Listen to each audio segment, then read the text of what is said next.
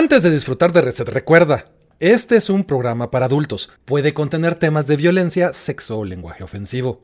Intentamos ponernos filtros, pero a veces nos pasamos tres rayitas. Definitivamente no es un programa para niños. Ya que estás advertido, pasa y disfruta de nuestro programa. Del, del, del videojuego de Panties que encontró Pablo. ¿Qué onda, mucha? Qué buena forma de iniciar el stream. ¿Qué onda, mucha? ¿Cómo están? Bienvenidos a otro programa de receta. ¡Oli! Me Ya es costumbre, ya, costumbre, no tengas costumbre esta mierda. Siempre Sí, yo, yo, te- yo- yo creo realmente que eso les va a gustar a la gente que siempre comenzamos con una estupidez. Yo realmente. Eso, no como, como chiste del chavo del 8. Todo relajo. Eh, El profesor Longaniza. Por cierto, saludos a Mimo y a, Y, y- y si me dejan terminar el y himno. a Nela, Cabal, Saludos a, ¿Y por qué los quieres saludar? Porque ahí nos están viendo ya. Ocho Porque hay que saludar al público. Ahí está, mira, el rápido y el furioso, los más rápidos en venir. Gracias, gracias. Bueno, como les decía, muchachos, bienvenidos a otro programa de receta. Este programa que podría, que podría estar patrocinando las botonetas Best, pero tristemente no lo hacen. La Pero los que sí nos dan, cabal, les tiene miedo al éxito. Por eso es que no nos patrocinan. Pero los que sí nos apoyan bastante son nuestros amigos de Shoris Mucha y los amigos de Intelaf. Entonces, eh, ya saben, si están aburridos, también pueden pasar a las redes de Shoris Gaming para poder apoyar al talento nacional en los esports. Mucha. Eh, hoy tenemos un invitado especial. Voy a comenzar presentándolo a él. Tenemos al señor Kernet. Ahí, si puedes dar unas palabras. Hola, hola a todos. Aquel, palabras. eh, acaban unas palabras ahí, gracias. 100 puntos. Eh, aquel eh, está invitado hoy, pues el tema, como les habíamos mencionado la semana pasada, es hablar un poquito acerca de cómo está el panorama en la industria de videojuegos en Guatemala. Y antes de continuar y que se me olvide, como siempre tenemos a Giro en los controles. Hoy va a ser bien Es- simple. Cabal. Está el señor Raciel. ¿Me escuchas. Ahí se acuerdan de, de compartirnos y de seguirnos si no nos siguen todavía. Gracias. Tenemos a Choco que nos mantiene ahí pendientes del chat también para haciendo nuestros recordatorios. Yo soy, eh, yo soy la cabellera del stream. Cabal. Pucha, entonces, Ballera. ¿qué es, qué es Damián? Me pregunto. ¿No serías más como la máscara y en la cabellera? Bueno, a lo que hablaremos después. Maldito. También tenemos a, a Pablo, Hola. Y aunque no lo pueden ver, por ahí está Pen. Ya que estoy, aunque solo en audio hoy. Sí, pero Pen está censurado. En hoy. Dolby. Cabal. Bueno, Bueno. el libro, no en Dolby Surround. Como lo habíamos eh, mencionado, hoy vamos a hablar acerca de, eh, pues, tal vez siguiendo un poquito el tema de la semana pasada, eh, vamos a continuar a- platicando de la industria de los videojuegos. Hoy nos vamos a enfocar aprovechando que acaba de ser el 15 de septiembre. Eh, Estamos todavía en el a- mes patrio. Cabal, vamos a, vamos a aprovechar a platicar acerca del tema, ¿verdad? ¿Cómo está el panorama del desarrollo de videojuegos en Guatemala? Y um, como les mencionaba, para eso es que tenemos aquí principalmente a, a Kernel, a que él está bastante involucrado con la comunidad y ha tenido pues ya varios años de, por lo menos que yo sepa, de estar eh, metido en todo esto de lo que es desarrollo de, de videojuegos, ¿verdad? Entonces, eh, Kernel, si quieres te puedes presentar un poquito más. Iba a decir antes de que comenzáramos a hablar del tema, iba a poner al día el chat, pero Ah, si quieres nos regalas un par de minutitos, Kernel, y ¿Cuánto tiempo necesitan? solo... pues, tan lindo, mira, por eso ese hombre es guapo. ¡Uy! Ah, no, no, no lo encueras, Choco, tranquilo. Hombre, es que no puedo, ufa. Pero bueno, Sí, Mimo, nos, lléguese. Mimo nos dice buenas noches, buenos hombres. Eh, Rick dice que hoy se cruzó su council meeting con Reset, pero veremos Reset. Ah, gracias Rick por preferirnos, mucho amor. El Moy. Ah, y Mimo dice lo, lo mismo que a, a él un grupo de mujeres dolidas y deseosas de bloquear lo habían invitado a salir, pero está sin carro. Sí, eso Sí, pasa. Tontimos, Mimo. ¿Qué pasó. Mimo? Pero muchachos, ya saben, como siempre, los invitamos a seguirnos en nuestras redes, los invitamos a que comenten en el chat si tienen alguna pregunta para Kernel Ahí- o algo, ahí- o, ahí- ahí o salió. comentar algo del tema del cual vamos a. Cabal, Díganos ahí. Si lo hubiéramos ensayado, Chocos no sale, mira. Cabal no sale, nunca nos sale ni mierda cuando nos hallamos, pero bueno. Eh, ay, Donatello está en el chat, pero bueno. Dale, pues ahora sí. Ahora sí. Hola a todos y comenzamos con Reset. Cabal, contanos un poquito acerca de, de a qué te dedicas actualmente. Bueno, yo actualmente me dedico a dar clases. Yo doy clases en la Universidad de Internaciones eh, y pues para los que no la conocen, eh, eh, es la UNI, por favor no confundir con la UNIS.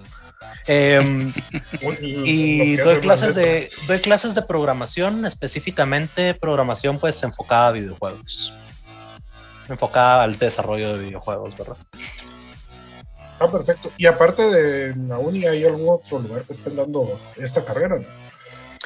sí aparte de la aparte de la uni sé que la Universidad del Valle tiene opciones para esta carrera tengo conocidos que dan que dan clases relacionadas en la del Valle y sé que hay otras universidades que han mostrado interés por hacerlo, pero al menos en los últimos años eh, con pues con la pandemia no creo que muchos hayan hayan logrado avanzar con esos planes, ¿verdad? Pero sí sé que hay un interés en varias universidades en avanzar con el tema, ¿no? Y les dejan de tarea jugar videojuegos, ¿no? Eh, fíjate que en las clases de programación eh, no siempre, no, no siempre dejo jugar juegos, pero justamente el último parcial que le puse a un grupo fue justamente ponerlos a copiar personajes de Overwatch a nivel de mecánicas. Entonces fue, bueno, elijan un personaje que les guste y van a tratar de replicarlo lo más posible. Y te he de decir, algunos lograron hacer cosas que, que me, que me emocionaron mucho. Por ejemplo, has visto el ulti de Widowmaker, ¿no? Que hace que los enemigos se vean a través de las paredes. Eh, o la habilidad de Hanzo, que también te detecta enemigos. Ok, algunos de mis, de mis estudiantes sí lograron hacer eso. Lo cual me pareció sorprendente. Ah, la que Entonces, pelado. Sí, entonces a veces les doy juegos como de referencia, en especial para sus proyectos finales, para que tengan como referencias de qué hacer, pero no los dejo jugar muchos juegos para que no se me distraigan. Eh, hay otros cursos en los que sí ven- en los que sí juegan. Eh, es chistoso, sí, justamente de las cosas que yo vivo diciendo y les, es lo, casi lo primero que le digo a mis estudiantes es eh, hacer juegos y jugar juegos no es lo mismo, jóvenes. Cabal. Ya hablaremos un poquito cabal, Exacto. más del tema. Pero contanos, siempre siguiendo en la, en la misma rama de, la- de- de jugar videojuegos, Ajá. contanos un poquito acerca de tus, de tus videojuegos favoritos, ¿verdad? ¿Qué, cuál- qué, qué te metió al? ¿Qué videojuegos te metieron al hobby? ¿O, o qué te inspiró a llegar a, Ok, a volverte gamer? ¿Por qué dijiste esto es para mí? es chistoso porque yo soy un yo soy un hermano menor, menor de dos. Y yo básicamente crecí gran parte de mi vida viendo a mi hermano jugar. Entonces Vos como el- de el Mario Verde. yo era el Mario Verde, y, eh, no, yo era a mí me daban el control y me decían vos sos los enemigos, ¿verdad? El control ajá, el desconectado y vos sos los enemigos y cobra me la, pasaba, me la pasaba bomba, ¿no?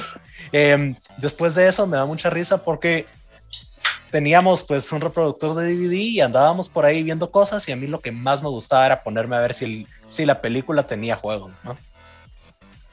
Y, los juegos del DVD para mí era como sorprendente. Entonces, eh, parte de ese proceso de ver que pues habían juegos en todas partes, me, me llamó a querer hacer juegos. Eh, ya más adelante yo me metí a jugar juegos indie en cuarto quinto bachillerato. Y ahí encontré The Binding of Isaac. Y desde que conocí ese juego me enamoré. O sea, era un juego que era completamente diferente todos los playthroughs, con habilidades que cambiaban todo el, todo el tiempo, con diferentes rutas para explorar. Me volví loco. Hasta el día de hoy es mi juego favorito y creo que es de mis subgéneros de juego preferidos. Sí, es chilero ese. Fíjate que yo, la cosas. verdad es que no lo he podido probar, pero sí le llevo ganas desde que salió. Yo estuve cerca de llegarlo a 70%, pero llega un punto en el que sí el pool de ítems era muy estúpido. Yo platiné el juego. O sea, Me imagino. como para, Noobs. eh, es más, es más, no, no, no, o sea, para empezar hay que hacer un flex, o sea, cada cuánto puedes Cabal. decir que tenés un juego platinado. Eh, Vos sabés cómo en un MOBA usualmente tener 2000 horas está bien. Este es un juego de un solo jugador y le llevo metidas casi 850 horas. La grandiosa. Sí. Y eso No, que ahorita que le hicieron update.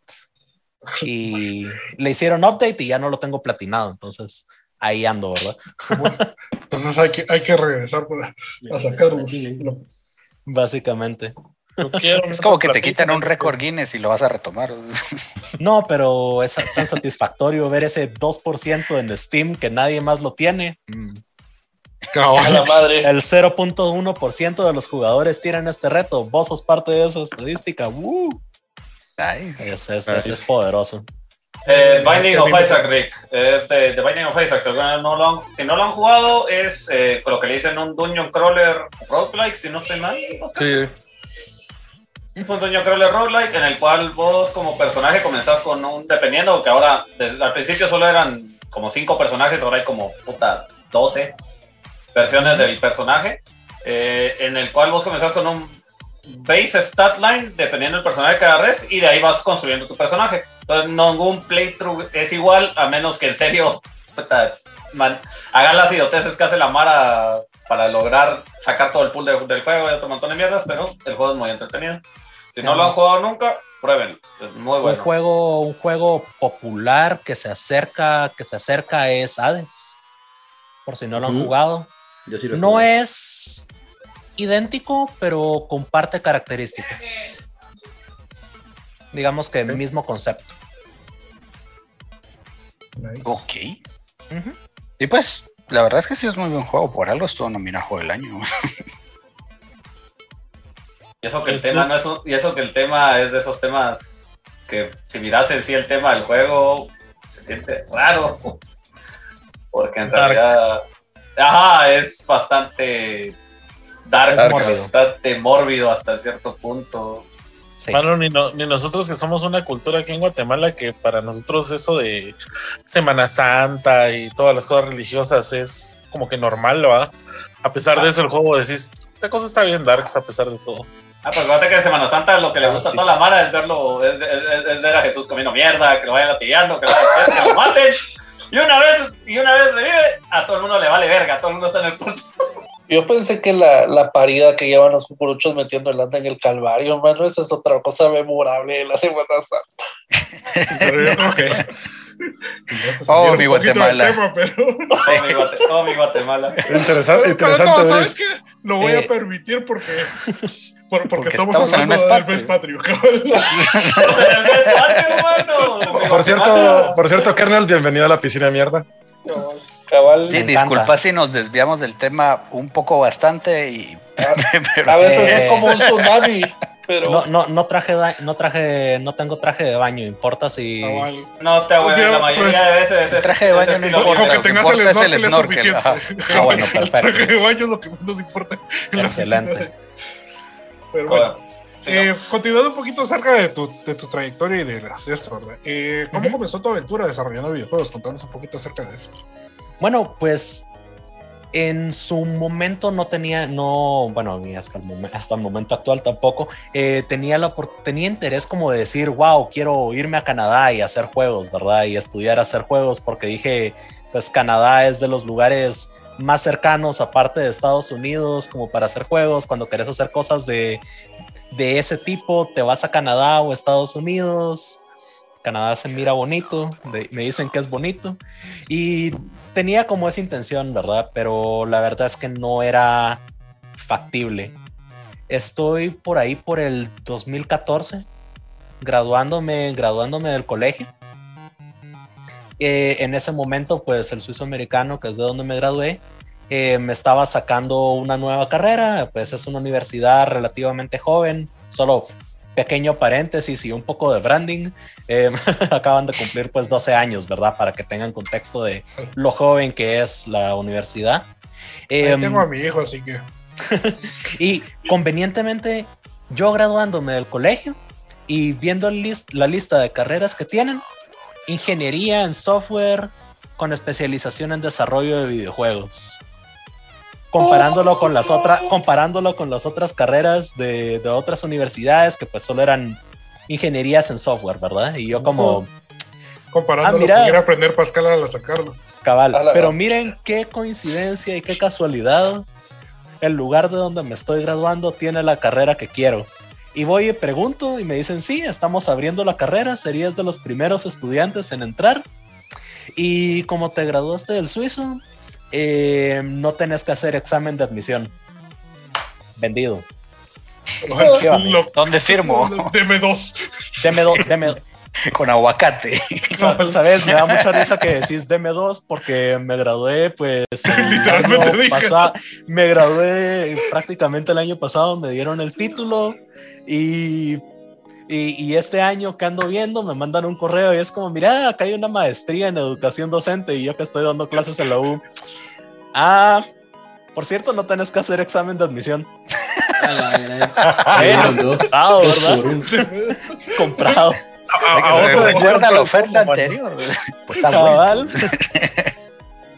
No, me dio, me dio risa, la verdad no estaba planeando eso y salió la oportunidad y fue como, pues, bueno, ¿verdad? Menos examen de admisión para mí, más título para mí, démosle. Jalo. Aparte, así es la vida. pues, La cosa es Sí, tener ojo para tomar Entonces- esas oportunidades. Qué bueno. entonces, respondiendo en corto tu pregunta, em, iba a estudiar una ingeniería genérica y luego ver si me iba al extranjero al estudiar, pero convenientemente apareció la carrera que quería enfrente de mí y pues me metí. Y como dato curioso, soy el primero en graduarse de la carrera y hasta donde sé de momento el único. Vamos a ver, aquí nos dice. Nuestro, nuestro viewer Yumoñonga, nos dice, qué buen timo mantenerlo a uno por, para no hacer examen de admisión. Pues la verdad sí, o sea, Bueno, es de esos momentos en que, joven, pero no sé, si- mire, usted ya me dijo la palabra mágica, no examen de admisión, usted no entiende. O sea, y no es como tiene. que, y no es como que hubiera tenido algún problema en hacer el examen de admisión en, en otras universidades, pero también esta universidad era la carrera que quería directamente, ¿verdad? Sí, Entonces, es como un plus, decís vos, así me terminó ah, o sea, no tener que hacer el examen en realidad fue un plus, pero, Cabal. pero que fuera Sí, directamente la carrera que, quería fue el- fue el- ese complemento que nosotros software signo con ya, especialización. ya en- especializado. Ajá, y fue, te digo, ese momento fue hermoso. Ah, sí. Bueno, ¿y en qué punto comenzó a hacerse realidad el sueño? O sea, ya meterte, o sea, aparte del estudio, ¿verdad? ¿En qué momento? Mi tiene problemas. ¿En qué momento? Em, como al segundo año, tal vez, primer, segundo año de estar en la U. eh, pues ahí entró, entró alguien a darnos clases. En una de las actividades nos invitó ahí a un evento, a un evento de la gremial. Estaban hablando de las industrias creativas, que son justamente hacer juegos, escribir libros, hacer películas, ese tipo de cosas, ¿no? las industrias que no necesariamente producen un bien material, sino que el bien que producen son entretenimiento, ¿no? Em, y ahí logré conocer gente de las comunidades de desarrollo. Me presentaron, me presentaron gente que estaba metida con IGDA, que es la Asociación Internacional de Desarrolladores de Videojuegos, que pues tienen, tienen, tenían un capítulo aquí en Guatemala y me presentaron con ellos y pues me- ahí sí me empecé a introducir de a poquitos en la comunidad. Primero pues fue una clase, de la clase pasé a, pasé a este grupo, teníamos reuniones como una vez al mes, solo como para hablar de qué estaba pasando en la industria. Algunos, digamos, habían tenido la oportunidad de ir a GDC, que es el Game Developers Conference. Y, y nos contaban un poco de sus historias, también como desarrolladores, pues nos hablaban de, de qué proyectos estaban trabajando, o cosas por el estilo, ¿verdad?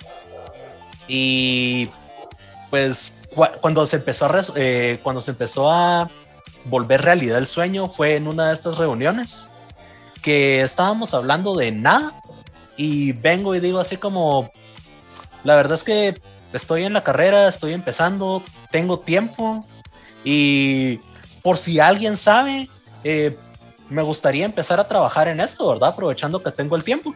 A lo que se voltea este chavo y me dice, escribime. Y un par de semanas después tenía, tenía tuve pues mi primer trabajo haciendo juegos. Y ahí fue cuando dije, bueno, pues Ya me metí. eh, pues deme uno, ¿verdad? No tengo que hacer examen de admisión.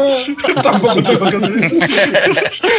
Puta, eso, eso va a ser tu epitafio en tu tumba ahora, ¿sí? no te no te vas a hacer examen de Me admisión. dediqué a esto porque no había examen de admisión. Em, voy a llegar con, voy a llegar con, voy a llegar con Seth, va, me va a presentar la balanza, va a sacar mi corazón y se va a dar cuenta de que tampoco tenía que hacer examen de admisión y voy a pasar exonerado. exonerado, ¿verdad? Que tu pluma ni que nada. ¿Qué pluma? que- Ni que nada, no, usted pase, Ah, ¿qué pasa, joven? Acá se pase, joven. ¿Qué, qué- qué nos dice fue pacto con el diablo? Sí, parece pacto con el diablo esto. de- Eh, Aquí trae sincero, su carnet, aquí solo. fue pacto con el diablo. Ya no sé si fue con el, no sé si fue con el diablo, pero yo sé que le debo algo a alguien y Ah, yo, yo creo que la Le debo algo a alguien, le debo algo a alguien y no sé a quién, pero va a ser una buena historia para contar algún día. Hola, bienvenidos a. Ahorita ya es buena historia, de, hecho, ya, va- ya, ya, Es, buena premisa para un videojuego, mira. Pero ni se cae, mano. Y contanos un poquito acerca de. No lo ha ese fue matado, el primer proyecto al que trabajaste, pero que contanos sobre los proyectos en los que has trabajado. ¿qué? ¿Cuáles Que los- puedas compartir. Eh, mayoritariamente he trabajado en proyectos, giro se nos suele, espérame, se nos suele en imagen en el proyectos de. Tranquilo, publicidad. Trabajé en muchos proyectos de publicidad enfocados en, en hacer juegos con fines publicitarios. Ahí está, ya volvió. Advert Gaming, Entonces, básicamente. Eh, After gaming. Gaming y también instalaciones tipo BTL, tipo Below the Line, como en vez de que haya un chatillo entregándote papelitos en un centro comercial, hay dos chatillos en un stand en un centro comercial y te dicen, hey, mira, ponete este, ponete este teléfono en tu cara y agarra, y agarra unas galletas en realidad virtual. Y si las agarras, eh, te, das una, te ganas una galleta, ¿verdad? Y de paso ahí, danos tus datos. Qué rico. Pero- Em, Qué chistoso se ve la parte de ponete este teléfono en la cara, no de ponete esta cosa, real, ponete el teléfono en la cara. Ponete el teléfono en la cara. Eh, es. entonces, tuve, tuve. Bienvenido muchas- al mundo del mañana. Déjame, déjame ver si lo encuentro porque tengo un gizmo que me encanta por acá. Uy, casi se me cae. Son unos lentecitos Ajá. que justamente te lo- se los pones No. enfrente y es el para que y Para es para que tengas teléfono en la cara. un teléfono en la cara. Yo que tuve que comprar mi VR. Experiencia. VR, experiencia VR rápida, ¿no? ¿De bajo, presupuesto? Eh, trabajé en ese tipo de cosas, trabajé en juegos específicamente con fines publicitarios que estaban en App Store y todo. Eh, y también tuve la oportunidad de trabajar en otras cosas. Trabajé en su momento eh, una aplicación de realidad aumentada. Era, era una maqueta. Esta estuvo en, también estuvo en la gremial de exportadores. Y la idea era que tú tenías un detector de gestos de manos enfrente de ti. Entonces la maqueta iba girando y tenía como puntos de interés marcados en la maqueta. Entonces tú podías venir y con tus manos, con los gestos de manos, agarrar un punto y levantarlo. Cuando lo levantabas te desplegaba información de la maqueta. Entonces Hacía la tú podías Stark. moverlo. Eh, sí, pero, pero sin proyector era una pantalla. Eh, ese personalmente ha sido de mis proyectos favoritos. Ese proyecto todavía me tiene, me tiene enamorado. Em, porque creo que fue como la experiencia más, como más, de las experiencias más fuera de lo común que he hecho, ¿no? Y me encantó, siento que se me quedó bonito, hacía gestos, entonces digamos podías como hacer así, te tiraba a la siguiente página, o hacías así, te regresaba a la maqueta y cosas así. Em, trabajé... Básicamente, Tony Stark me chupa los huevos, decía que. Ah, tal vez. Ah, dice Rick eso de usar lentes de VR ya es del pasado, ahora lo novedoso es usar el teléfono. Eh, ahora lo novedoso es un cable de LAN directamente conectado al Al- Puta madre. a la Cuello. columna de- cabal. Ah, el cuello, el columna. cuello. Mira, sinceramente, Los. Para, para que escuche. eso, parecido con Miren, miren que ya anunciaron la nueva de The Matrix, así que mira, para, eso- Cabal, Algo así andaba pensando. para mí eso de usar el teléfono, la verdad, pues sí es lo más novedoso hasta el momento porque todo el mundo tenemos un puto teléfono. Entonces, como que, mano, mira, ¿querés probar tal mierda? Va, préstame tu cel, mira, ponete esta mierda, ahí vas. Y digamos, personalmente no me gusta trabajar para teléfonos, hacer builds para teléfonos es tedioso.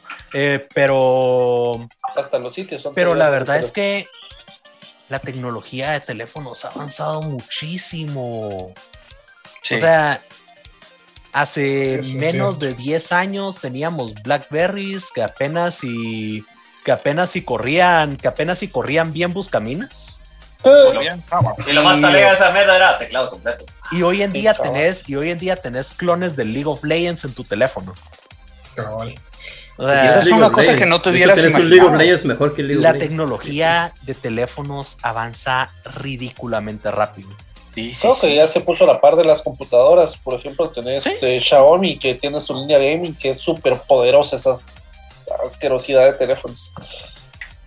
Y, y no es algo que tal vez hubieras, o sea, hubieras esperado que se avanzara la tecnología, pero no tan rápido, siento yo. No tan rápido. No tan rápido. Yo compré este teléfono hace casi cinco años, pensando en que me iba a durar cinco años y esta cosa ya no me sirve para. O sea, ya no me aguanta. Mira, cuando yo lo compré, es un iPhone. Un Ya no me iPhone. corre el Pokémon Go, dice. Se censura porque no podemos. Sí, ¿o sea, no, no, no, No puedo, no puedo decir, digo, no puedo mostrar, pues puedo decirlo. ¿va? No, pero ya todos vimos el flashazo que pegó la marca del teléfono. Pena, ya todos sabemos qué marca es. Mira, pues, insisto, en que es un iPhone porque, porque sabemos que a iPhone no se le puede eh, expandir la memoria. Yo lo compré de 32 gigas y dije, esa babosada me aguanta re Ay, bien". Dios, mi gordo, ahorita ya solo para el sistema operativo está esa chaval. Ajá, Pues no, mira, sí, pues, ya no me en cabe general nada. la tecnología No en ese aspecto es, es ha avanzado un montón. O sea, yo me acuerdo del punto donde el hermano mayor de mi amigo estábamos en su casa y dijo, miren, me compré un disco duro de un giga y nosotros, puta, ¿para qué querés tanto? ¿A qué horas vas a llenar esa mierda? Ahora no te alcanza un tera. Y hace unos eso fue días como en estaba el limpiando 2000. espacio de mi computadora. No sé, como, como acá, como en el 2000 creo yo. 2000, 2001 por ahí. Vamos a ver, aquí nos dice Rick, hace 10 años jugábamos RO en PC, ahora el RO se juega en teléfono. Sí, mucha mara se está divi- dividiendo eso. A Yumbonyonga, porque ahorita no me acuerdo bien del nombre de aquel y no le quiero decir su apodo porque suena bien cerote. Fernando. Fernando, gracias. Fernando dice, el que, el que existan teléfonos que puedan editar video en 4K es algo extraordinario. Sí, es otro. Puta, editar video, esa no me la sabía. ¿Sí? Mm. ¿Sí? Ah, no, ahora puedes hacer todo con el teléfono. ¿Cómo es? Espérate, espérate. Así Ay, que el video que publiqué hoy se editó solo. TikTok y cosas por el estilo. pues. Va Pablo. Sí.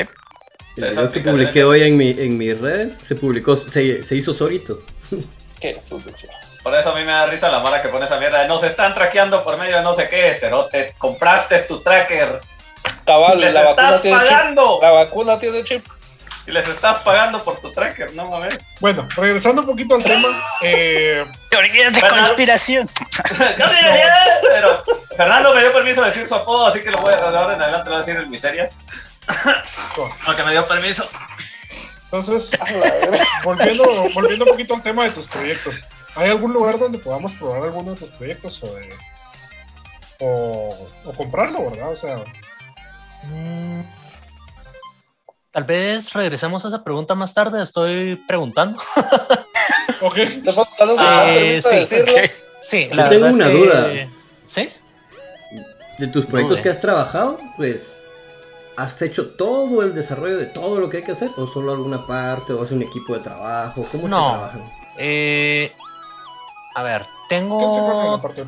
¿Quién? Ah. tengo, justamente, yo me enfoco solo en la parte de program. Eh, proyectos publicados tengo personales. La cosa es, tengo un par de proyectos personales que trabajé como cosas de la cosas de la universidad, básicamente. Eh, digamos, mi proyecto de tesis fue, fue un juego multijugador, tipo, tipo MOBA. No se emocionen. Eh, pero, pero honestamente es un proyecto que no suelo compartir porque la tecnología con lo que hicimos, con lo que estábamos hablando, ¿no? Eh, ya es prácticamente obsoleto. Entonces si lo ya- miras ahora ya se no. mira chafa de diablo así, pero antes era. Exactamente. Eh, no, ni siquiera tanto. Yo no, yo, yo no sé si esta, si esta pregunta la tiene tan incluida entre los suyos, pero a mí sí me gustaría saber esto, porque es algo que estábamos acabar tocando el tema de la vez pasada. ¿Qué tan grande es un equipo base para un juego como los que hasta cierto punto has desarrollado? ¿Cuál es el más complicado hasta el más, del más sencillo al más complicado? ¿Cuánto es el tamaño de un equipo base para un juego sencillo, que mucha gente cree que uno lo puede hacer solo, pero en realidad hay un equipo más grande? ¿Y cuánto es un equipo para un juego, para un juego complicado? Ok.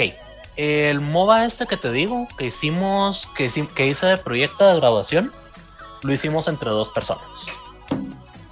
Usualmente los proyectos finales de la U, que siempre son juegos multijugador, se trabajan de una a tres personas, no he visto grupos de más. Eh, en nuestro caso fuimos yo únicamente como programador y mi compañero de, de proyecto, que estaba como programador, pero de soporte, digamos, como haciendo mecánicas fáciles, y diseñador. Entonces, esos han sido proyectos de dos personas y he trabajado proyectos de hasta casi 10 personas, si no estoy mal. En donde teníamos eh, yo como programador principal, teníamos un desarrollador web, teníamos como tres diseñadores, uno solo para UI, uno para User Experience, otro para modelado 3D y teníamos un, un Project Manager más extra gente, ¿verdad? Es que pues, Em, justamente mucha Mara piensa que, como vos decís, todos los proyectos de ese estilo, que aunque sean juegos indie, se pueden hacer en grupos de dos o tres. Y me, Pero y muchas me- veces hay muchos proyectos que se requieren, como decís, 10 pelones para un Sí, parece- veces La Mara dice, es muy sencillo, porque tomaron 10 personas. Me- me parece curioso que incluso mencionaste una especie de equipo en tu proyecto de graduación.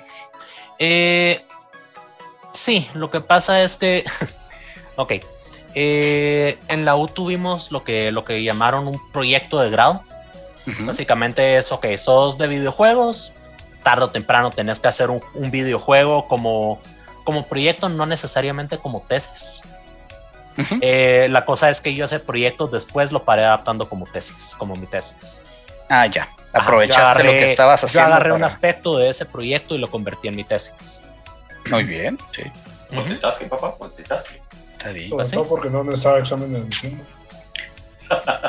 Eh, Mi, mi- mi proyecto de graduación mire, tampoco necesita también, tesis. fíjate. Hay un par de historias chistosas sobre eso, pero no las voy a contar. Seguramente le exoneraron la Esas, tesis. esas, van va. en el, esas van en el after stream. Esas van para, para, el, para la entrevista en el OnlyFans. Ah, no. No, Sí. me Eh, si quieren En quedarse el al Patreon. after stream, entonces tienen que suscribir. Ah, no se puede. Ajá. Ah, no se puede. Eh, Todos nos pueden dar follow. De, de Reset y por ahí lo vamos a hacer. cabal. Bueno, mira, pues, Eh, ya eh, respondiendo, perdón y que te Ajá. interrumpa. Eh, tú preguntaste por dónde podrían ver algún par de proyectos en los que he trabajado.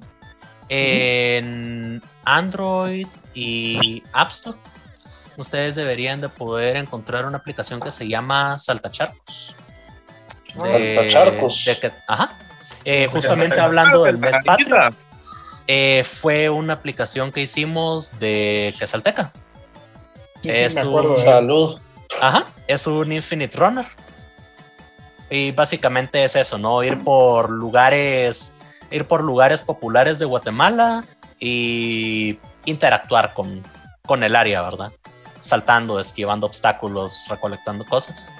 Y otro proyecto que trabajamos, este es un poquito más conceptual, pero para los que disfrutan de un buen board game, o incluso si tienen, si juegan juegos de rol, tenemos una aplicación que se llama Game Ramen, como ramen de juegos, eh, que es un simulador de, de tiro de dados. Básicamente es una aplicación en la que tú puedes jalar, jalar dados y mover el teléfono para tirar los dados.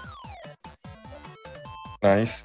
Sí, eso sí. Le- Esa, esa sí la probé también. Esa la tenía yo en mi teléfono, pero ya no. Ah, caray, el team conoce, conoce el, el trabajo de mi team. No, Sí, a nosotros nos ponen a, a veces a, a probar cosillas por ahí. Pero bueno, eh, idea. pasando un poquito más a. Ya, como ya dejando por, por un lado lo de tus proyectos, eh, ¿qué se siente pasar del lado de quien juega al lado de quien crea videojuegos? Se siente hermoso. En mi opinión, no hay sensación más poderosa que poder ver algo, que poder ver un juego que te encanta y decir, yo podría hacer eso. Ya sé cómo lo haría. Ya mirar Y los si te videojuegos animas de otra a hacerlo, manera. ¿no? ¿verdad? Es básicamente otro mundo. O sea, se vuelve, se vuelve otra cosa. Vas a ver el Matrix. güey. Casi, mira, casi.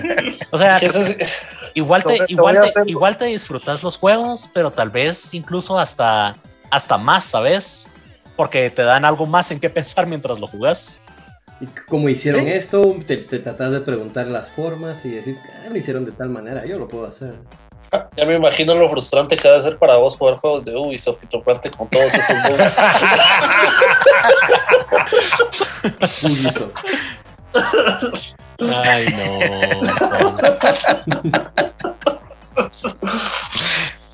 ah. Está Es- procesando. Vietnam. no. Fíjate que hay un momento en el justamente, y es de lo que les hablaba al principio, ¿no? De que jugar juegos y hacer juegos no es lo mismo. Eh, yo, sé que, yo sé que mis estudiantes están preparados para el verdadero mundo de hacer juegos cuando empiezan a sentir empatía por otros estudios. Digamos, bienvenida.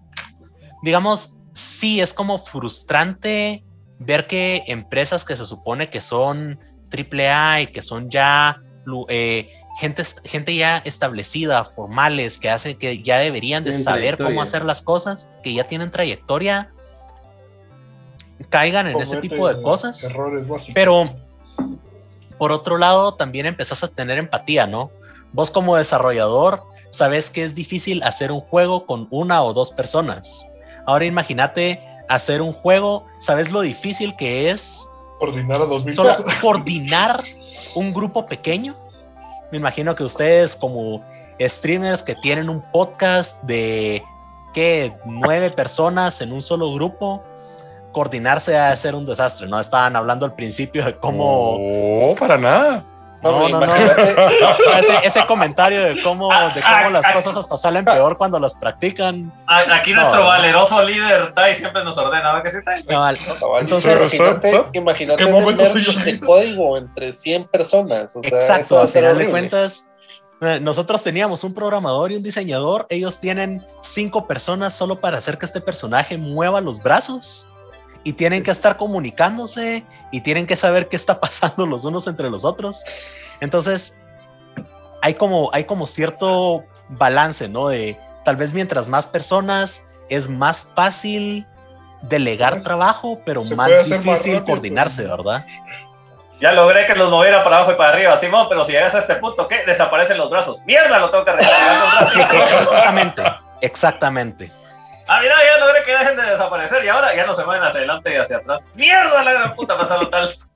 Más Fíjate que yo, yo tengo una, una duda, así regresando al tema que tuvimos la semana pasada, y tal vez vos como desarrollador nos puedes eh, dar otra visión.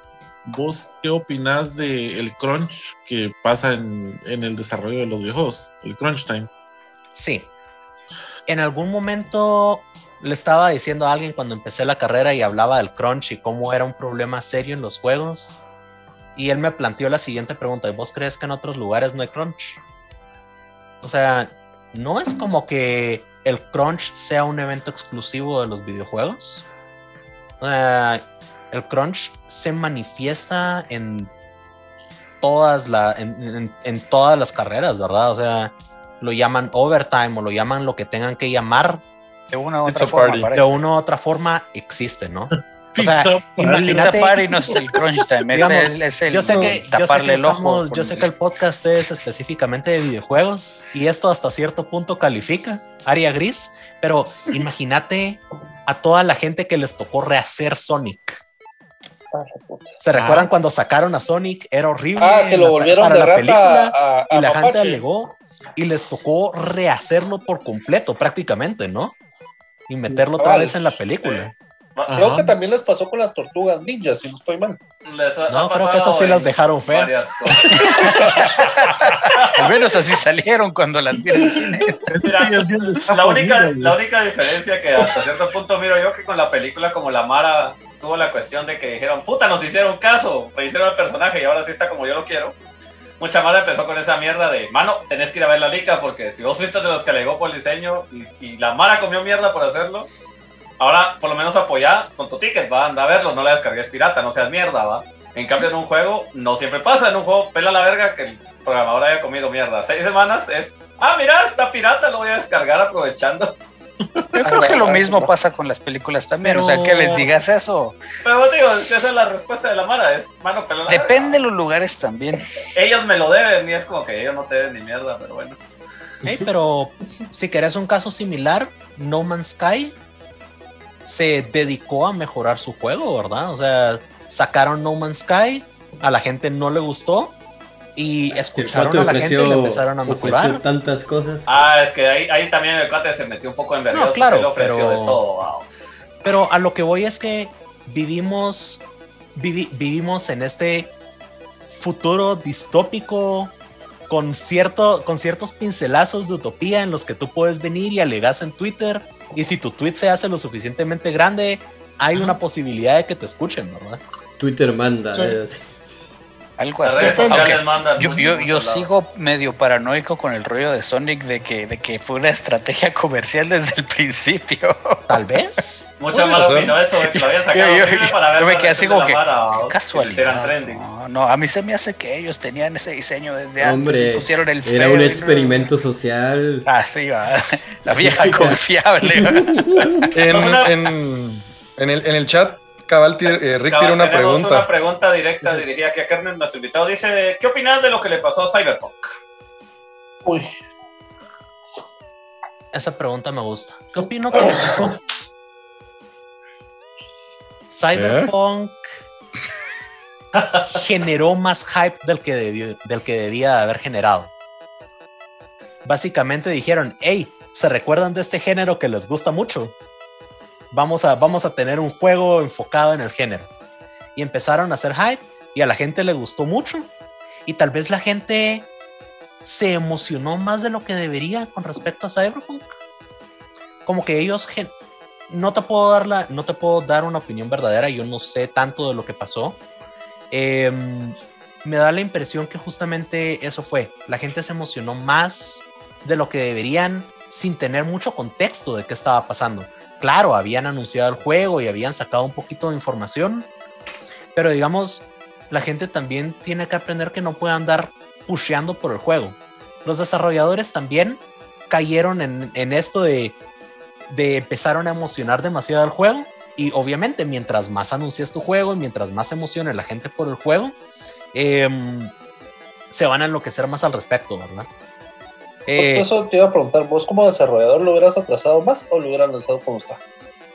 eh, Es que, es que eso a veces no Esa creo que pregunta dependa me tanto gusta. de los, de los de los desarrolladores. Pero perdón, dale vos. Exacto, para empezar no depende tanto de los desarrolladores.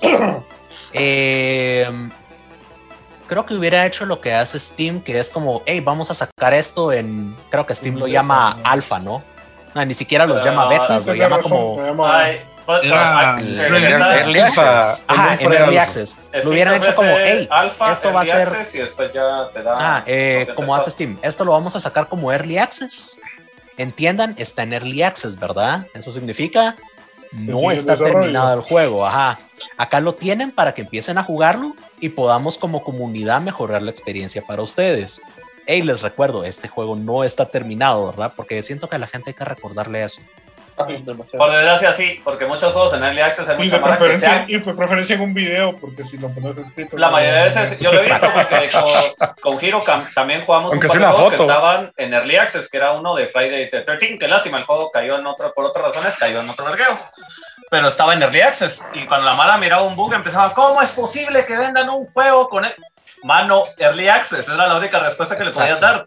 Early Access, es obvio que va a tener esto y esto y esto y esto, pero vos jugar aún el está juego, en Early Access. pagalo. Si no querés, no me aguantate hasta que No lo he jugado, pero me gusta el El concepto. Fortnite pasó como tres años en Early Access. Eh, ya, No, ya esa pues, mierda, el Early Access ya solo era excusa para En el tema de, de Cyberpunk, yo creo que, que lo sobrevendieron, así como decir. O sea, tal vez no solo fue el hype que se hizo la gente, porque sí fue mucho, pero también tuvo que ver la cuestión de marketing. O sea, Mm, Como dice que Y los juegos que tenían atrás también. Que lo hicieron. Cabal, Y aquí Mano, Fernando nos dice, lo que, sacaron pero lo que pasa es que desde el momento que lo anunciaron hasta que lo lanzaron habían pasado casi ocho años. Exacto. Sí, Pero fíjate que- de, Eh, de. Si querés verlo así, Fueron siete años. Deltarune cumplió seis años de haber salido por primera vez, si no estoy mal. Y pues lo acaban de sacar el segundo capítulo, ¿verdad? Solo Otra digo. cosa que tenés que tomar en cuenta es que, por ejemplo, lo que estábamos hablando en la- el programa anterior, o sea, la tecnología avanza tan rápido que probable que cosas que ya tenían hechas hace siete años las tuvieron que rehacer en el último año. Por Bueno. cambio de tecnología. Aquí dice- pasó ocho años en desarrollo también. Aquí. Kitaro nos dice, sí, pero Toby Fox no prometió nada. Pues si dice Chapter 1, sabes que al menos va a haber un segundo capítulo. te puedo, te puedo decir, ahorita que acabo de abrir el que acabo de abrir Deltarune, que ahí me aparecen como siete espacios, como siete slots de capítulos, así que más de algún tipo de, de, de, esperanza has de tener de que van a salir más. Juegos como el juego de Homestuck, y perdón que traiga que, que- que- que traiga fandoms tóxicos a la comunidad. eh, pero ese juego también lleva como dos capítulos de 14 que prometieron y el juego lleva mucho más en desarrollo que, que lo que tardó que los ocho años de, De Cyberpunk. De Cyberpunk, ajá. No, aparte de que cuando lanzaron el primer video, eh, ni siquiera habían comenzado con el desarrollo. Nada, solo era un teaser. Así. Ajá. Lo único que habían hecho era el teaser. era una cinemática. Era una cinemática, pero mano te dejaba con una gran erección adentro del pantalón. Hey, podría ser peor. Mighty Number 9. Eh, no, no, eh, eso Eh, tampoco- Mighty Number Nunca- 9 nunca es un ejemplo muy sedote. Hey, pero es el tipo de juegos en los que la gente dice, hey, el demo que sacaron es mejor que el juego final. Fíjate que yo siento que. O sea, y esos Mighty comentarios que, que- que rondan por ahí, ¿verdad? Yo creo que ahí el, el problema fue entre la Mara que hizo el concepto y la Mara que lo desarrolló, porque fueron dos, dos cosas que, que se fueron así completamente en, a los Mira. extremos. ¿no?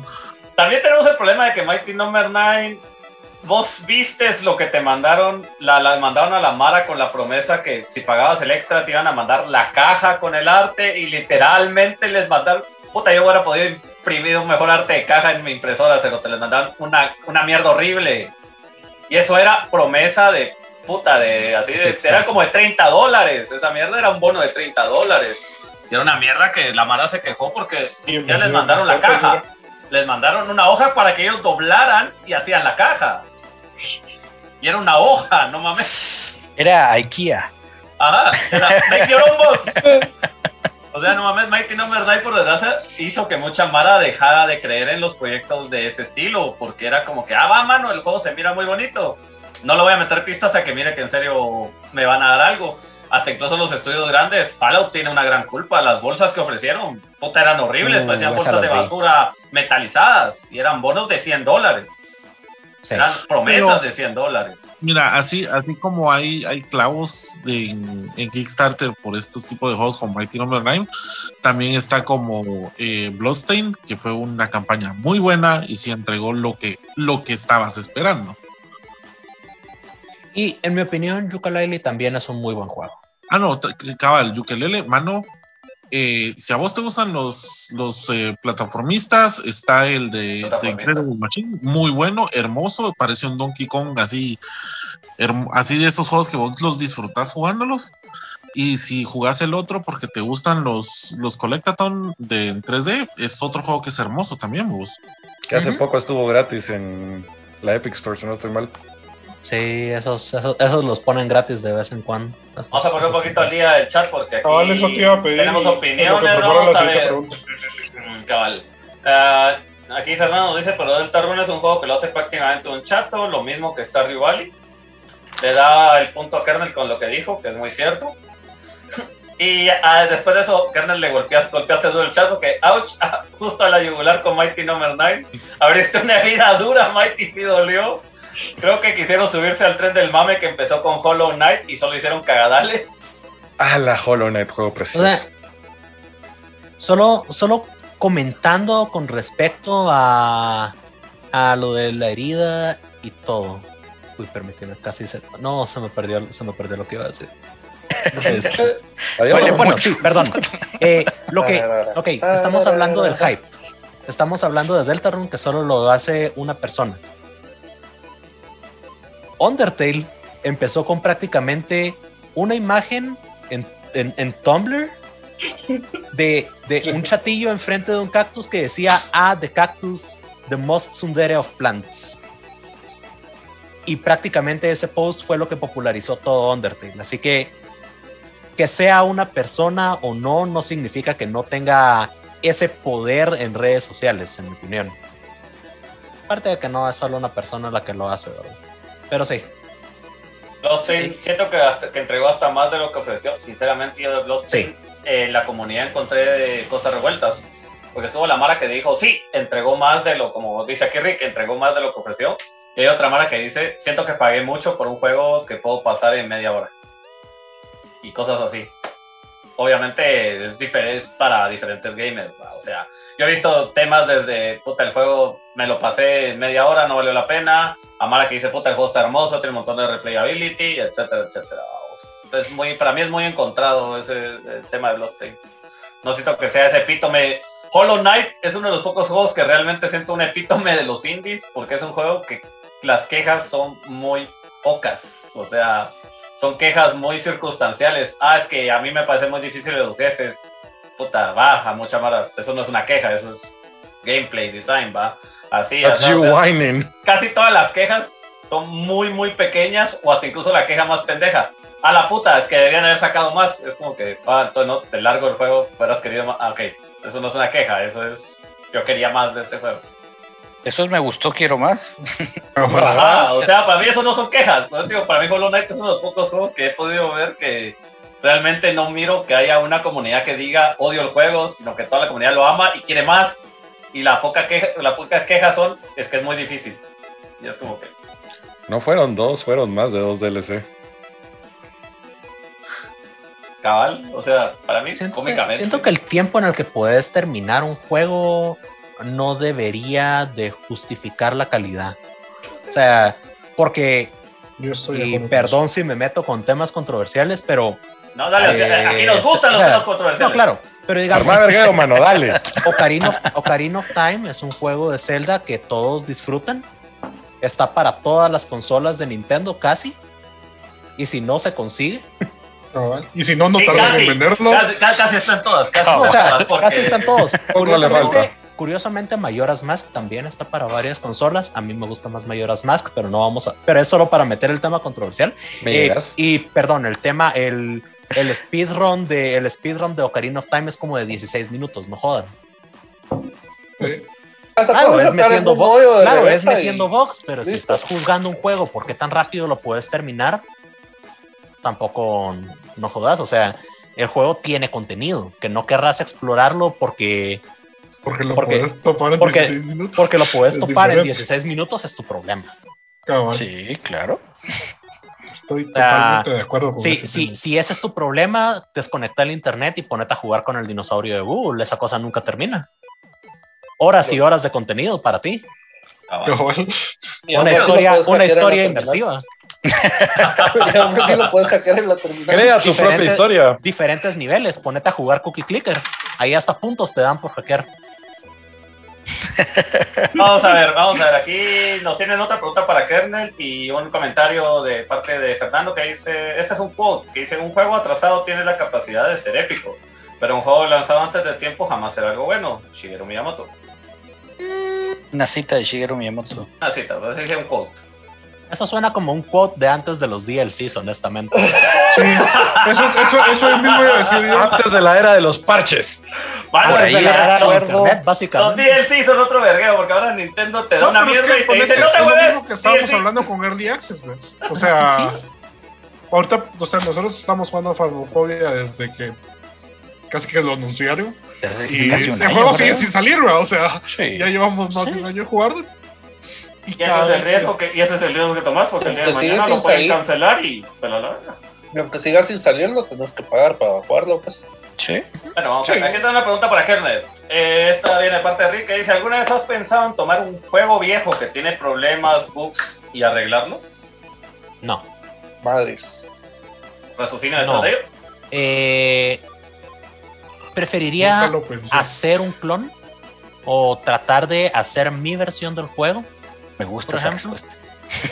Eh, porque me parece un poco como agresiva esa actitud de, ah, yo lo podría hacer mejor, ¿no?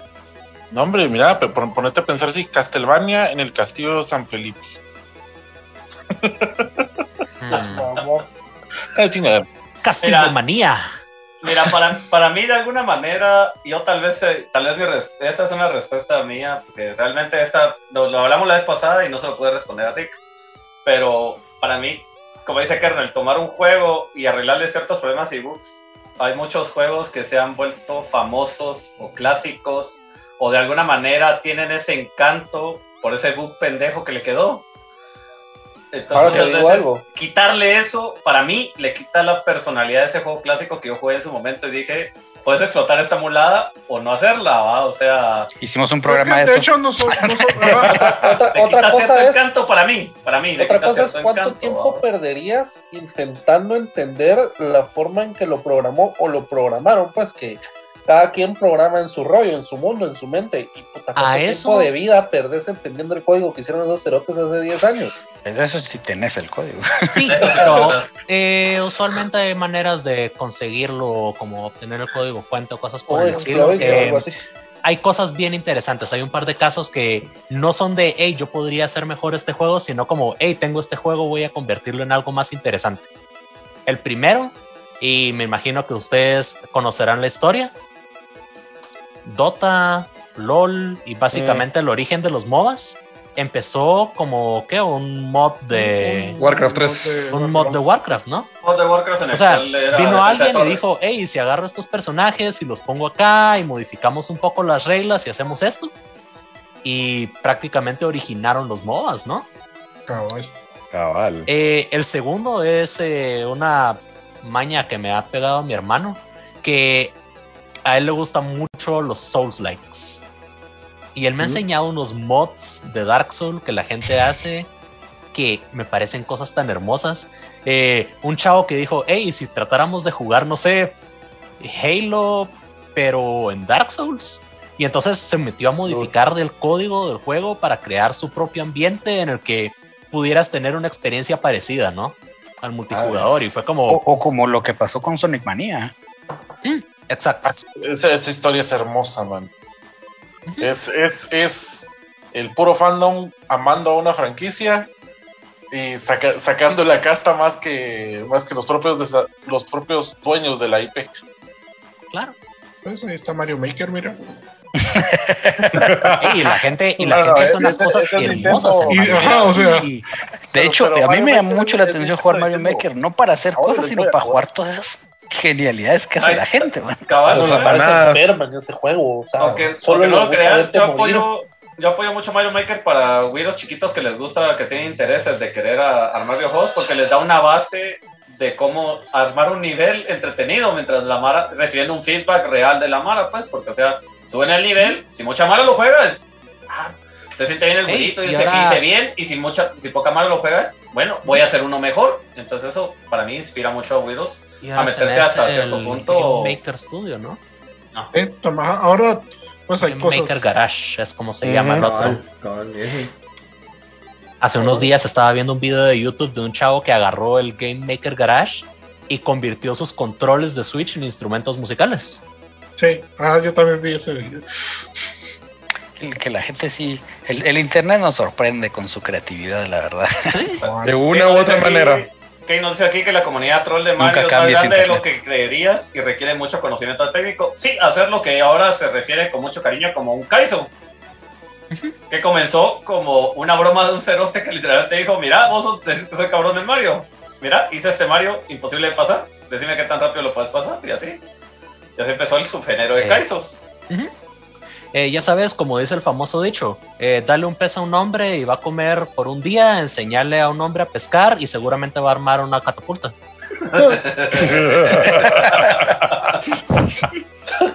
Me parece, me gusta. Dame una, Bueno, un, un cuchillo, un chicle a otra de y una catapulta. Que teníamos aquí para vos. eh, para los que están eh, interesados en este mundo de, de game developers, ¿dónde recomendás iniciar? ¿O por ¿Dónde recomiendo iniciar? Una de las opciones más agradables y con, los, con comunidades con comunidades amistosas en donde puedes empezar es eh, en Game Jams. Los Game Jams son eventos en los que ponen un tema y tú tenés un tiempo determinado, pueden ser 24 horas, 48 horas, un mes, depende del, del que organice el evento para hacer un juego. Uno de los eventos más famosos es el Global Game Jam. Eh, usualmente casi todos los países tienen uno, un espacio para participar. Eh, es un Game Jam que usualmente es presencial. Obviamente por la actualidad ha sido, lo han trabajado de forma remota, ¿verdad? Eh, pero originalmente se hacían de forma presencial y pues dependiendo del país hasta tenía más de un sitio para participar. Eh, um, otro evento que pasa ahorita dos veces al año, si no estoy mal, es el Ludum Dare, que es un game jam de 72 horas, de 3 días. Y esos son internacionales, ¿no? Sí, los dos son internacionales. Eh, hay eventos a nivel local también. Acá en Guatemala eh, tenemos entre las comunidades el All Hollows Jam, que es un game jam que se hace para Halloween. Y tenemos el. También tenemos el Game Jam de Independencia, que pues acaba de, si no estoy mal, está todavía pasando. Creo que se acaba a fin de mes. Tendría que buscar, la verdad no tengo el dato ahorita. Pero son eventos que son perfectos como para tropezarse, para tirarse al agua, para probar esa mecánica rara que has tenido en la mente y no has podido y no has podido implementar, probar esa historia que querías probar y, y fallar vilmente o sacar un juego exitoso. Dato curioso, eh, Don't Starve Together salió de un Game Jam. Dead Ce- perdón, Don't Starve salió de un Game Jam. Eh, Dead Cells salió de un Game Jam. Ah, la de Dice Cells es buenísima. Fernando que también Celeste salió de un Game Jam. Parece. Entonces, Y- Pues tocando un poquito acerca de lo que mencionaste ahorita de las comunidades eh, Ujú. locales, hay- ¿qué comunidades hay aquí en Guate donde, de desarrolladores? ¿O ¿Cuáles nos Guate- puedes mencionar o recomendar? en Guatemala, la que te podría recomendar es eh, Game Dev GT. Tienen, tienen página de Facebook eh, por si les interesa. Me salió en, el, en, Eh, en los ajá. Está Game Dev GT. eh, también Tienen sitio web también. tienen sitio web y tienen un canal de Discord. eh, por ahí se los pasé. No sé si les interesa y pueden compartirlo después si es una opción. Ténganlo en el chat. En todo caso, ¿dónde nos lo mandaste? Eh, están en donde están las preguntas. Yo conocí a la gente de Game. Dev cuando hacía actividades en el TEC. Ah, sí, sí, sí, justamente. Pregunta. Y- agregada Buenísima a onda los esto. Ah, pre- pregunta agregada a esto. Muy buena Eh, Como vos decís, aparte de tropezarse, también yo, yo diría que también es una forma de conocer más gente que, ¿qué sabes? Tal vez vos tenés una idea un poco incompleta, como vos decís, esa idea loca, rara, que la Mara dice, no, hombre, pero eso no funciona. Y viene alguien y te dice, creo que tengo una idea de cómo hacer que funcione. Oh, la, my oportunidad, la, oportun- la la oportunidad de networking es excelente. Sí. O Eh, incluso si tal vez-. Creo yo que, que, que tal vez, bueno, no te sentís lo suficientemente capaz para eso. Puedes empezar viendo, seguramente viendo videos, viendo cómo se han desarrollado esos eventos.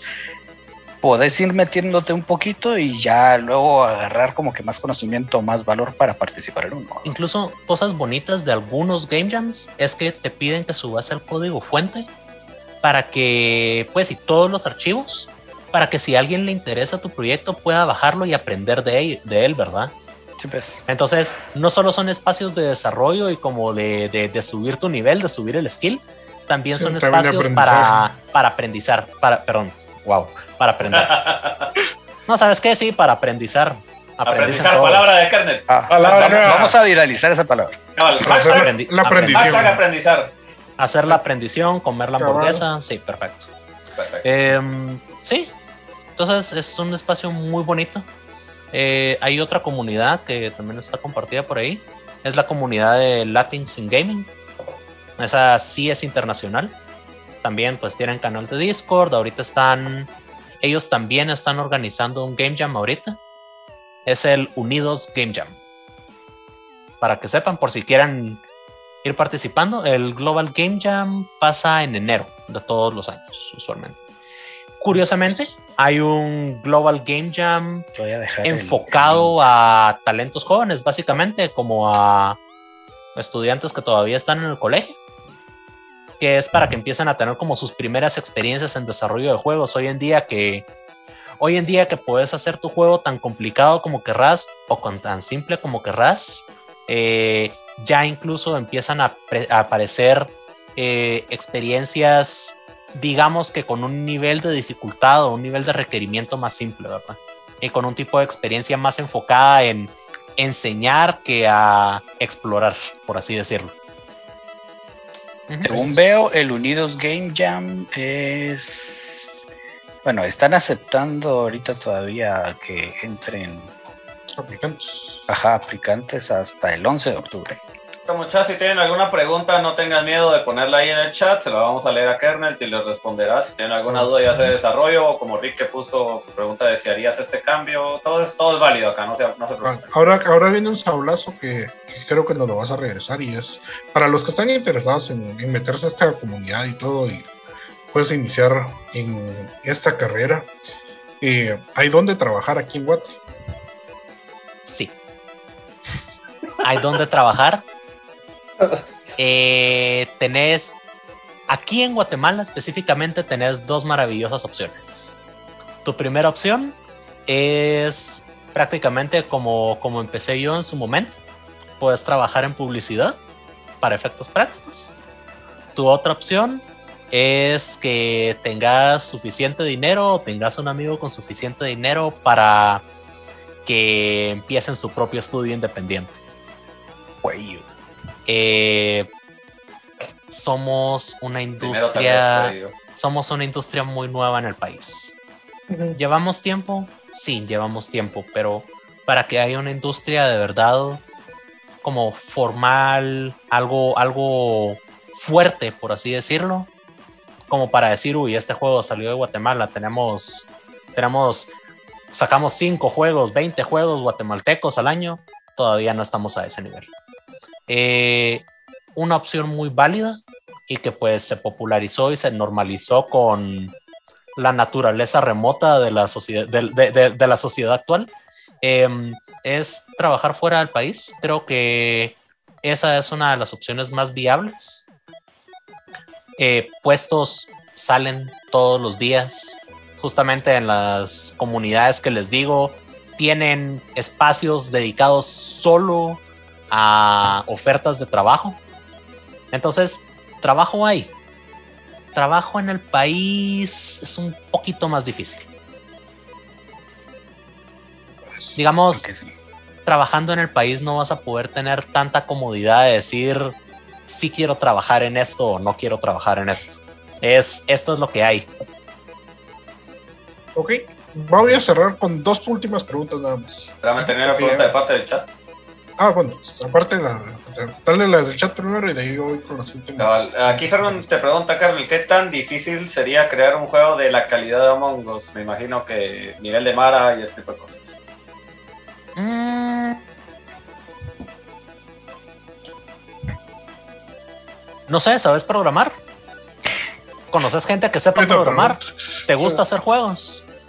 Eh, me encanta cuando la gente me pregunta qué tan difícil es hacer algo, porque es gusta, no es difícil. tan difícil como, Como tengas experiencia de eso y como querrás que sea. Digamos, eh, al principio les comenté que el proyecto que hice de mi proyecto de grado de universidad ya era prácticamente obsoleto. Eh, cuando empecé a trabajar dando clases, la tecnología que estaba usando para enseñar a hacer juegos eh, online eh, ya estaba obsoleta. Entonces me tocó empezar el semestre y aprender en parte junto con el trabajo a hacer juegos en línea con otro, con otro, Otra tecnología. con otra tecnología. Y fue algo que me tardó un par de meses, fue súper fácil porque ya tenía la teoría. Y pues es lo que enseño hoy en día y en dos días ya logramos hacer un juego simple en el que la gente se puede conectar y es prácticamente una arena en la que tú tienes una espadita y se pegan. Entonces, es tan difícil como, digamos, si tenés mucho dinero, puedes contratar a la gente para que lo haga y tal vez no va a ser nada difícil para ti, pero depende mucho, depende de demasiadas cosas para responder honestamente. Sí. Incluso también recordemos que Us fue hit un año después de haber salido. Among Us lo hicieron pandemia. entre tres personas. Sí. Pero, pero sí tiene que ver con muchas cosas así. No sé si tal vez la pregunta de Fergus iba como, bueno, ¿qué tanto te tenés que preparar para llegar a ese nivel? Digamos, Pero sí necesitas cierta preparación. eh, hacer juegos multijugador y hacer juegos multijugador en línea son cosas completamente diferentes. Digamos, hacer un juego multijugador es solo decir, eh, voy a tener estos dos controles conectados y este control controla este personaje y este control controla este personaje. Hacer un juego en línea es cada jugador va a tener una versión de este juego en su computadora y cada vez que alguien se conecte vas a tener que crear este objeto y asegurarte de que lo que haga este jugador en su computadora Refleja se vaya al servidor y se los diga a todos los demás jugadores. Entonces sí se vuelve una actividad diferente ah, en hacer ese tipo de experiencia. a, a lo que iba yo es de que, por ejemplo, en mi, en mi caso, ¿verdad? Yo que soy ilustrador, eh, una de las preguntas más comunes o que ponen ahí es que, como decís vos, ¿verdad? ¿qué tan difícil es hacer tal cosa o qué tan difícil es lograr tal tipo de ilustración? La más famosa es, es que cuesta un montón dibujar manos. y es algo que, que respondimos en un podcast en el que estuve antes, ¿verdad? Que, que hablaron precisamente del tema y, y lo que respondimos es, sí, generalmente es difícil, pero de tanto hacerlo o tanto que, que es común hacer manos en muchas ilustraciones, uno va aprendiendo porque practica y practica y practica. o tenés tu propio estilo, ¿no? Ahí está, Fergus dice, ahora sí me contestó, así que creo que sí. La... Fergus puso un poco abierta la pregunta y Pablo la logró encuadrar a lo que Fergus quería. Bueno, eh, Kenneth, ¿en qué punto crees vos que alguien podría considerarse que ha subido de nivel siendo un programador de videojuegos? O sea, ¿en qué punto Mm. pasas como de estudiante a profesional? ¿O en qué punto crees vos ahora sí ya, ¿En, ya qué me puedo? en qué momento tal vez diría yo te podés dar ese lujo de decir, sí, ahora sí me siento como un diseñador de juegos? de- Ya, puedo combatir. Eh, esa pregunta tiene dos respuestas. La primera es eh, en el momento en el que puedes hacer un juego y darle build y el problema y el, y el juego no truena, el juego, el juego no tiene, no tiene ningún error aparente. Ese es el momento en el que decís ya, que venga todo, puedo hacer lo que sea. La otra respuesta es nunca. O sea, a mí hoy en día todavía me dicen, hey, puedes hacer esto. Y yo todavía tengo que pensar si puedo o no hacerlo. Eh, muchas de mis respuestas usualmente han sido, ¿puedes hacerlo? No, pero dame, dame un tiempo y, y te digo cómo. Y te, y te digo que sí. Entonces siento que mucho del trabajo de un desarrollador de juegos sí es estar aprendiendo constantemente. Entonces siento que en el momento en el que puedes decir, en el que puedes visualizar si puedes o no, o más bien cuándo vas a poder, es cuando decís que ya subiste de nivel y que estás en el punto, como, como lo que les conté, ¿no? Eh, la tecnología que estaba usando quedó, quedó obsoleta. Me tocó aprender a, apl- a aplicar una nueva tecnología en muy poco tiempo y lo logré y en ningún momento de verdad tuve, tuve como ese miedo de hacerlo, ¿verdad? Entonces cuando ya puedes tener la seguridad de ti mismo como desarrollador y decir, puedo, no, si pero no, lo investigo. no, no, pero puedo investigar y aprender. Ese es el momento en el que creces. Otro momento grande en el que creces, y lo repito porque tengo que repetirlo toda la vida porque nunca va a ser suficiente, es cuando aprendes que hacer juegos no es, no es jugar juegos. El siguiente momento es cuando aprendes que podés divertirte haciendo juegos. Me parece. So- entonces tenemos tres puntos eh, para Todos muy válidos. No, todos no, muy válidos. Aquí Ferro nos dice, lo que a mí sí me sorprende es cómo con códigos se logra hacer algo tan creativo como un juego. Y Haren pone, por eso es que cuando ya haces tu primer Hola Mundo, te sentís la persona más poderosa, pero un mes después te estás quebrando la cabeza buscando el error en tu código. El puto Sí. punto y coma. Ese Ah, punto y la coma mata. sí, ese punto y coma es una mierda. O sea, hay veces que lo resolves, lo resolves al día siguiente que te estás bañando y es así de te estás bañando y verga, ya sé dónde me faltó el punto y coma. Exacto. El momento de regadera que le dicen mucha mara, que es ese momento de epifanía en el que te estás puteando solo bajo el agua de la nada. ¡Oh, ya sé qué hacer! ¡Ah, cosa! ¡Ah, eso lo arregla! ¡Mierda! Que no se me olvide. A mí me pasa mucho que me ponen a programar algo, pasa el primer día, pasa el segundo día, pasa el tercer día, ni siquiera prendo la computadora, ni siquiera abro el, pro- el- el- el minutos software de programar. Llega al cuarto día y es como, ah, sí, ya sé cómo hacerlo. Empiezo, termino de programar, ni siquiera lo pruebo, funciona. Excelente. Ah, yo, yo, yo tengo cooldown para hacer eso. Ergo, no hacer tu tarea. La verdad es que sí, a veces ayuda como que alejarte un poco de, del ambiente para poder pues, El, tomar el, aire. mejo- el mejor consejo que me han dado en la vida, y creo que la persona que me lo dijo ya ni siquiera se recuerda que me lo dijo, es si no te está funcionando algo, si tenés problemas con algo, cerrar la compu y anda a hacer lo que sea. Y regresas. Y ese momento de claridad, justamente andaba viendo un video, creo que es de Game Maker's Toolkit, si no estoy mal, en YouTube, que habla de por qué a veces estás en tu nivel de estás en tu nivel de Cuphead y no puedes pasarlo y no puedes pasarlo y no puedes pasarlo y haces eso, ¿verdad? Lo cerrás en frustración, rage quit y lo abrís al día siguiente, flawless, así divino. Cabal, Que el enemigo hasta te aplaude al final y te dicen felicidades, Shinji. ¡Feliz jueves! Feliz jueves, ajá. Me parece. Bueno, y para cerrar ya, ya para terminar el programa de hoy, eh, ¿calculas que la carrera de Game Developer tiene futuro en Guatemala? O la industria de... La industria y la carrera ambos tienen un espacio casi infinito para crecer en Guatemala. Eh, no, te lo, no te lo digo para, para, para tener más estudiantes. Me encantaría, pero, pero También das clases mira, para empezar, también sería bueno. Eh, manténganme, mantengan, por favor, mantengan mi suscripción de mi, mi- mi suscripción de servicios de streaming al día. Cabal. Eh, no, eh, las universidades están agarrando interés en esto. Las personas, los estudiantes están viendo que hay futuro en esto. Es algo que muchos querían hacer, pero antes era como este concepto de no, de eso te vas a morir de hambre.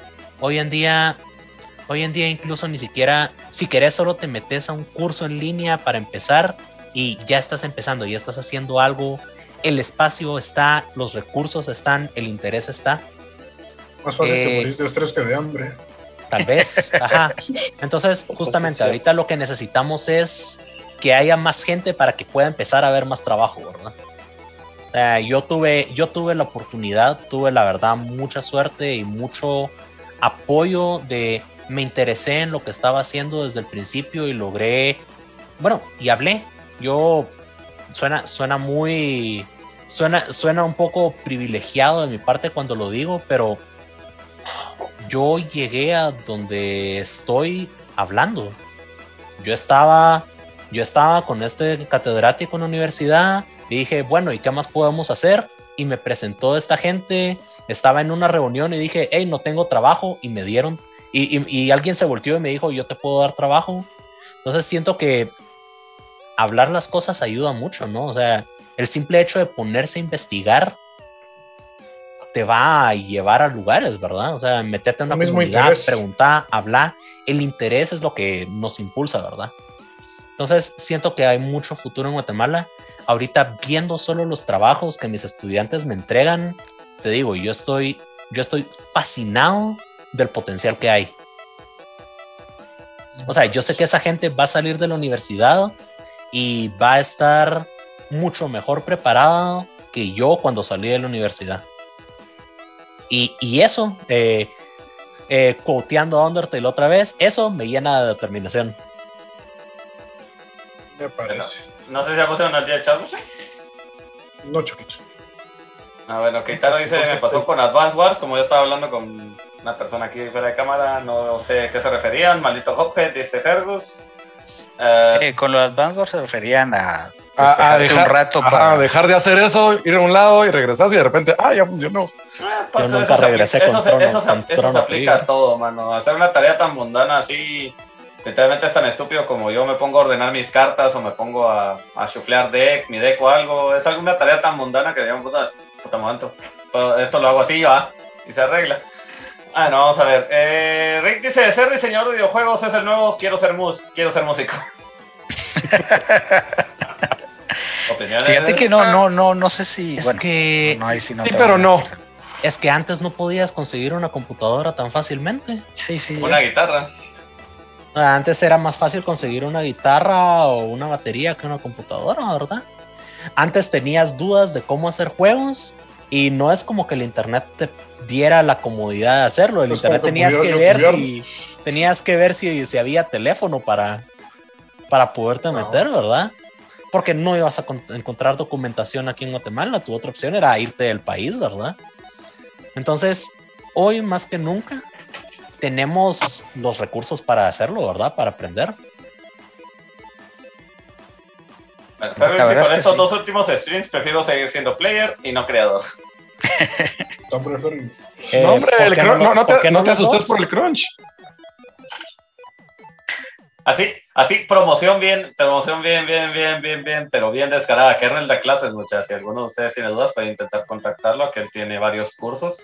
Y pues, nunca es O muy sea- tarde para comenzar. Realmente, si ustedes tienen ganas, si ustedes están demasiado interesados o en algún momento tuvieron ese sueño, pues nunca es malo agregar un nuevo skill. No sabes si el día de mañana, como dice aquel, está sentado en un lugar, hablando con alguien, y dice, vos sabes hacer esto, Simón. Ah, mira, yo tengo tal cosa, o yo conozco Mara. Nunca sabes quién conoce a quién, y de la nada podés parar en un proyecto. Y ese proyecto descubrís que realmente esa era tu vocación, solo no, te, no tuviste ese push de valentía para intentarlo. Y a veces pasa mucho, sí, como dice Choco, pasa mucho con intentarlo. Probás y cuando empezás a ver cómo funciona y que realmente lo que tenías acá ya lo podés plasmar en una pantalla o en cualquier otro caso, ¿va? o sea, puede pasar con otros tipos de juegos, no precisamente con cosas de pantalla, pero, pero sí, te puede empezar a, co- a comer el, el bichito y quieres más luego. quieres ver hasta dónde puedes llegar. Sí, realmente a mí me ha pasado con muchos proyectos de los cuales he estado metidos de diferentes índoles, de cosas que me interesan. Muchos de esos comenzaron con una idiotez del pequeño Choco llegando a un lugar preguntando, mira muchachos, ¿qué están haciendo tal mierda? Ah, a mí me gusta eso. Y de la nada paré metido en un montón de proyectos.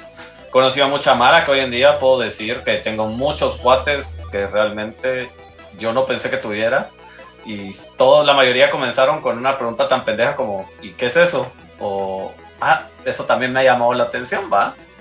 Con algo tan sencillo como, ¿qué te diré? Jugar Magic, jugar Pokémon, meterme a jugar League of Legends, hacer un stream porque un- unos cuates de Gringolandia me dijeron, mano, hace un stream y nosotros apoyamos. Cositas que son quitarte ese miedo de dar ese primer paso.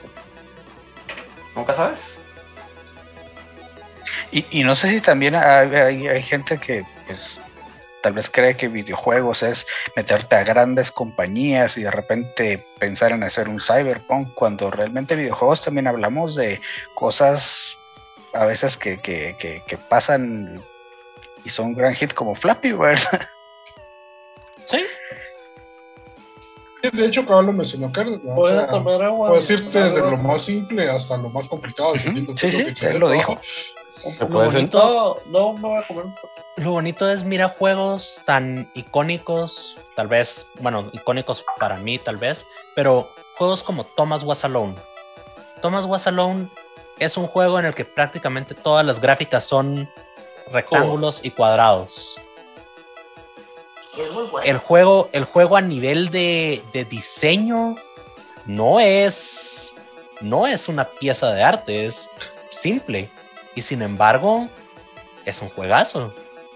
Mírate juegos abstractos como Agar.io, ¿verdad?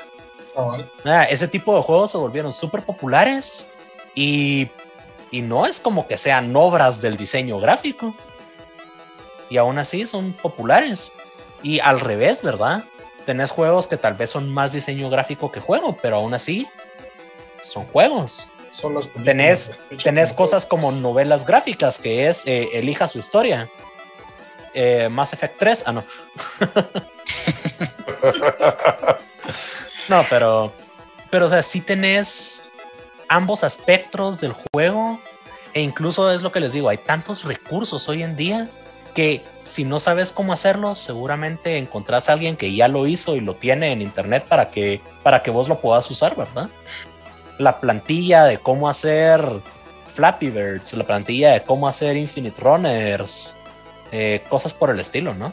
Y también están como las herramientas que mencionábamos del Switch y también, Exacto. eh, por ejemplo, mi hijo tiene 10 años y está metido en una plataforma de Google para desarrollo de videojuegos y ya hizo su primer eh, su primer juego de navecitas, por así decirlo, ¿va? algo estilo Asteroid, por así, por, dar- por darles un ejemplo. No es exactamente así, pero él, él ya hizo su propio jueguito.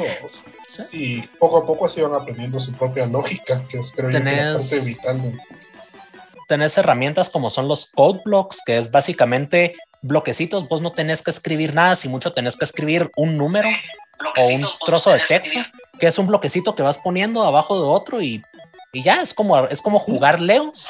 Tenés herramientas como Scratch, eh, motores formales de desarrollo de juegos como Stencil. Eh, tenés juegos que trabajan con conceptos de programación. Eh, Hack and Slash, por ejemplo, es un juego que te enseña programación orientada a objetos en un ambiente de RPG. O sea, vos vas por Oh. ahí y de la nada tu espada es un USB. Entonces venís y le pegas al enemigo y te aparecen las propiedades del enemigo y es como, ah, mira qué bonito, le voy a bajar el, la vida a cero y le voy a poner el loot en 100. Y es un juego que te enseña conceptos abstractos de programación. Sea, eh, Human Resource Machine también te enseña programación. Eh, entonces, no solo hay herramientas para hacer juegos fáciles, hay juegos que te enseñan a hacer, a hacer juegos. Sí. Agilizar la mente, las Y, y- y- y la tecnología va avanzando todavía más, lo que no sabemos qué va a venir, que tal vez nos facilita mucho más las cosas. Tai, no sé si viste el TikTok que te mandé de, de, de una inteligencia artificial que prácticamente programa mientras le hablas. Ah, sí. Sí, sí, sí, me acuerdo que lo vi. Yo lo vi así como que, puchis, el, el cuate que le estaba explicando dice, este tipo es un videojuego de, esta inteligencia artificial es un videojuego de navecitas, solo recibiendo comandos de, mira, poneme la nave aquí, y ahora sé que haga esto. Y en Java se echó todo el código, Nice. y con Ah. puros comandos de voz. No, o sea, leamos un poquito el chat. Eh, Fergus dice: Yo quisiera hacer un Mortal Kombat con personajes guatemaltecos y gráficas de Scott Pilgrim. Ok. Hacerlo. ¿Por qué no? Porque sí, no, hacerlo. Puedes poner a un- Mira, la- el primer match que yo jugaría, sin importar qué haría, Rigoberta Menchú versus Tekun Mancer, que también no sería épica. Rigoberta Menchú versus Tekun Mancer, y don Pedro Alvarado que le tengo, sea la cis, No, hombre. tiro por la espalda. Mira, ve, ahí, te- ahí, tenés, ahí tenés el plot, ¿verdad? Eh, el, el- El Fatality es donde saca. Los Arzú van a ser como el final boss, una vaina. Cabal, vas a poner a Don Bashanco, man, imagínate. El finisher te hace un Bashanco y te tira la verga y ¡oh! La, Que- que- no, no, no, no, la que segunda fase de la pelea es que se convierte en un Transformer estilo Transmetro. A la verga, no, ese es, me, ese es Mekarzu, el jefe final. Pero, pero, pero no, en la No, segunda mira, fase me parece es bien. Segunda fase porque pendejo va a que- tener tercera. Pues, Cuando se vuelve una estatua que ya se gigante. empezaron a ahogar mucha lepticina. Cabal. No, se- Vamos mira, a tener- Nos emocionó hacer. Agar.io es un desestresante épico, así que sí, muchas, si quieren probarlo, como dijo aquel, es un muy buen juego. Eh, Doki Doki Literature Club también es otro buen juego. Human Resource Machine nos dijo Keitaro, que también Juro me opina lo mismo. Y Rick dice, ya se imagina a Rafa diseñando un Sinister. No sé, no, no, no sé qué, qué va a querer, pero le encanta Zelda, así que Breath of the Wild, así que probablemente es algo así quiere hacer. Pero todo, Sí. se comienza, todo se comienza con, como decís, es una idea pendeja, pero alguien te dice, yo puedo hacer eso, espérame. Pues yo te puedo ayudar, ¿va? Y creo que lo más importante es que estés dispuesto a que cuando enseñes tu juego y se lo enseñes a la gente, o sea, te digan, ah, qué bonito. Y, ahí queda la conversación. Y te va a pasar y vos decís, sí, es hermoso, es lo mejor que has visto en tu vida, Luis. Y yo, vos podrías hacerlo, vos no podés hacerlo, yo lo hice. O sea, algo que me ha costado mucho aprender es sentirte orgulloso de los juegos que haces, porque qué fácil decir los juegos de Ubisoft son todos bugueados, eh, qué feo Pablo. les quedó Cyberpunk. Eh, no me gustó, no, no me gustó que no me gustó que No Man's Sky no tiene nada nada en sus mundos. Todos los FIFA son iguales. Pero Todos todos los son FIFA iguales. son iguales. Pero, pero yo no te veo haciendo Así es. mejores juegos, ¿verdad? O sea, qué bonito solo alegar. Entonces, ¿Escuchaste Twitter? tener, tener ese orgullo, tener ese orgullo de decir, yo hice eso, mira, eso es mejor que pasar cualquier nivel de Cuphead. Un poco, un poco de ego, todo el mundo tiene que estar orgulloso de su, de su creación, mucha. Es feo, es, es, es- es como... Ahora, pues, es- realmente sin importar lo que hagas, no creo que Pues no solo aplica para los videojuegos, sino también Sí, es, Por es ejemplo, un Pablo logro desbloqueado. Así bien deprimente, mira, mi tata dice que estoy todo hecho mierda, todo feo, pero soy su orgullo, soy su hijo. Él me hizo.